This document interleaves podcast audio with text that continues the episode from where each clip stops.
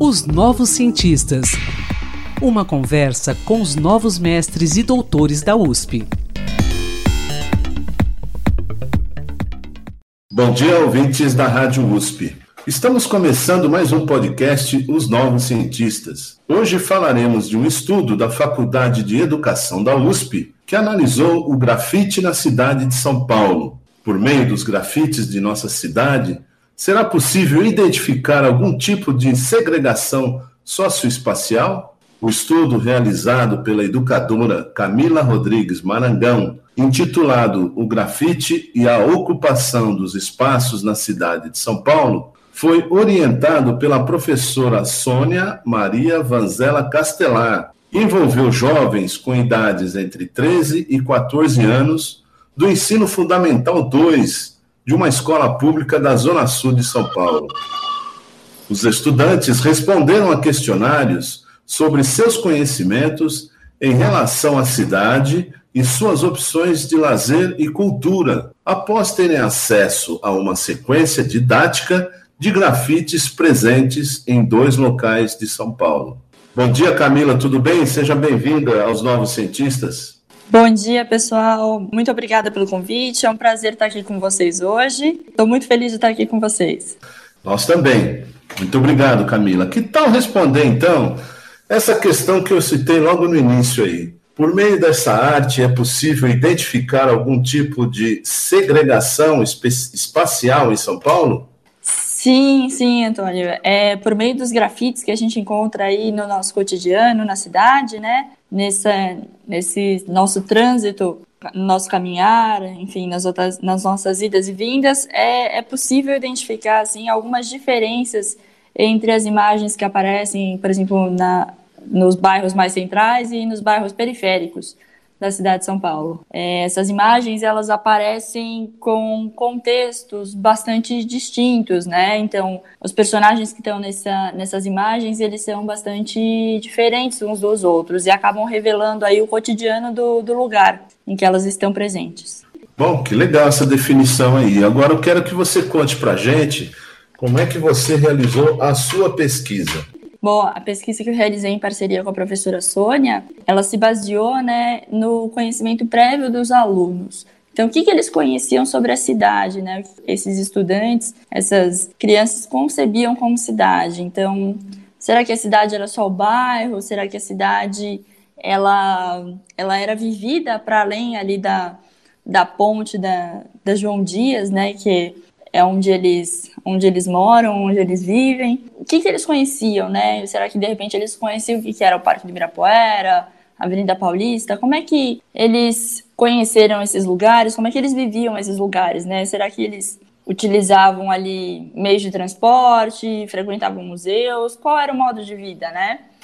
Então, a partir disso, a gente elaborou algumas estratégias didáticas, algumas atividades, e realizamos essa, essas atividades em conjunto, o tempo todo pensando, repensando, refletindo, reelaborando. E essas atividades consistiram em ser leituras de imagem, que eu apresentava ali algumas imagens de grafite e levava, às vezes, impressa, às vezes projetava, às vezes por meio de impressões, atividades impressas também, questionários, textos, enfim, foram diversas estratégias que a gente usou para compreender o que, que, o que, que esses adolescentes entendiam como, como cidade, né?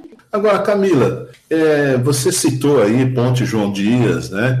É, esses alunos pertencem a uma escola da Zona Sul da cidade de São Paulo, não é isso? Você pode é. até localizar o bairro para gente? Exatamente. É, eles estão localizados, essa escola se localiza ali na, no Jardim São Luís, na Zona Sul.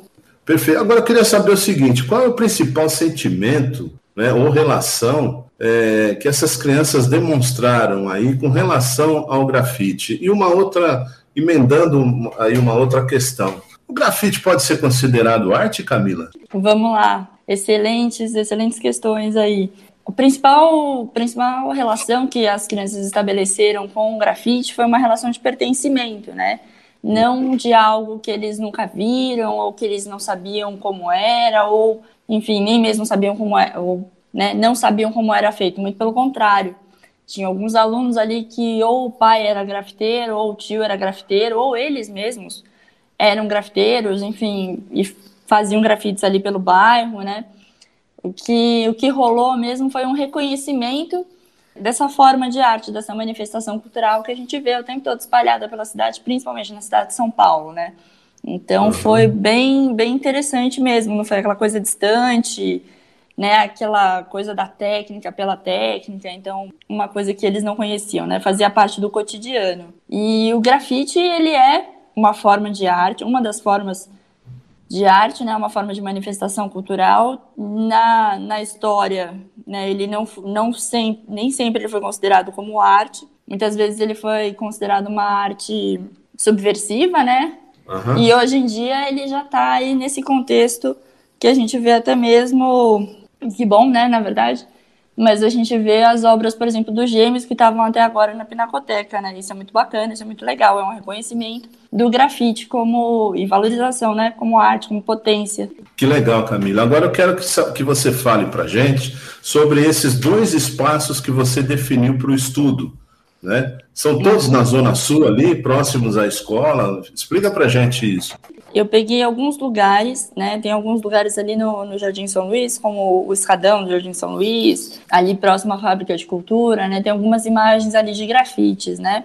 E esses grafites que estão por ali, eles revelam um contexto do bairro, que é um, um contexto de, de violência, né? De, é, um, é um bairro com bastante, com uma alta vulnerabilidade, né? Social ali. Então, essa violência, essa vulnerabilidade, ela fica estampada nos muros que estão ali pelo bairro. Então, você encontra ali um personagem, por exemplo, como o palhaço, né? O palhaço pode parecer que é só um palhaço, né? É só um, um, personagem que de repente a gente pode pensar no circo, uhum. mas ali ele não tem nenhuma relação com o circo ou, enfim, nenhuma relação de diversão, por exemplo. A representação, o fato de estar representado no muro naquele bairro significa que ele tem relação com algum tipo de violência sofrida por parte de por parte de alguém ou enfim com relacionada à morte de um policial ou coisa do tipo, né? Então não está ali por acaso, né? E a grande certo. pergunta de, dessa pesquisa, e a pergunta que na verdade é uma pergunta da geografia, é por que, que as coisas estão onde estão, né? Que foi o grande, o grande mote dessa, dessa pesquisa. Então, por que, que o palhaço está grafitado ali e, por exemplo, não está grafitado em, na Paulista? Né, na Avenida Paulista. O que, que a, Paulista dialoga ou não com essa violência, né? Certo. Traduzida no muro. Mas você falou em dois locais, lembra? Um, sim, então, é na, na, lá no próximo à escola, não é isso? E o outro é na, na Vila Madalena, é o Beco do Batman, né? Certo. Que a gente tem ali outros, outros expoentes, né? O Beco do Batman ele tem ali uma outra, uma outra estrutura, que já é uma estrutura que se pretende ser mais cultural, é mais cultural, é cultural propriamente dito, né? No sentido de que tem barzinhos em volta, né? Tem uns cafés, ele tem ali uma outra proposta, que não a de revelar, por exemplo, a violência, né? Mas de ser uma coisa mais. Uh, os grafites que estão produzidos ali, eles são mais instagramáveis, né? As pessoas vão ali para fazer um passeio cultural, a proposta desse lugar é outra. Entendi, Camila. Agora eu quero que você fale para gente, aí já praticamente finalizando o nosso bate-papo, né? Qual é a principal conclusão que você chega aí, depois de fazer essa pesquisa, que durou quanto tempo mesmo? Aproximadamente três anos, né? É o tempo da nossa, da nossa pesquisa de mestrado. E qual as principais conclusões, ou a principal conclusão que você chegou? Olha, Antônio, foram, foram muitas, né? Mas como a gente tem que findar aqui, uhum. vamos lá, sinalizar. Sobre a pesquisa, a gente chegou à conclusão de que realmente sim é possível verificar a segregação, nessa né, distinção socioespacial por meio dos grafites.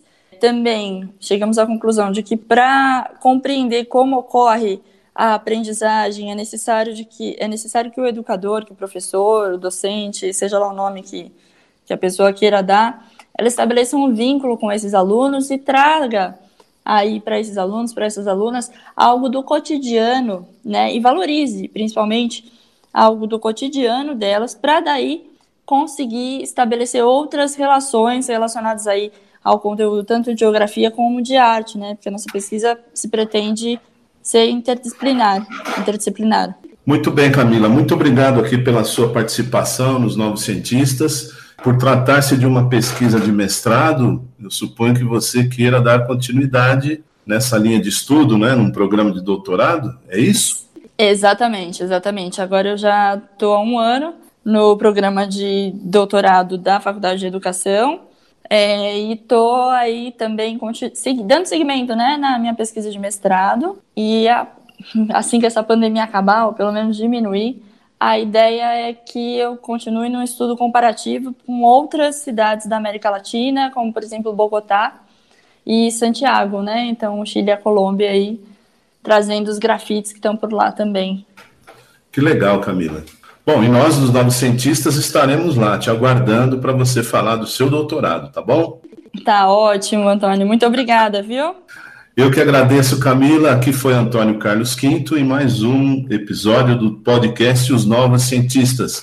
Pesquisador, se você quiser falar sobre seu estudo, sua pesquisa, envie-nos um e-mail para ouvinte.usp.br. Um bom dia a todos e quinta-feira que vem tem mais.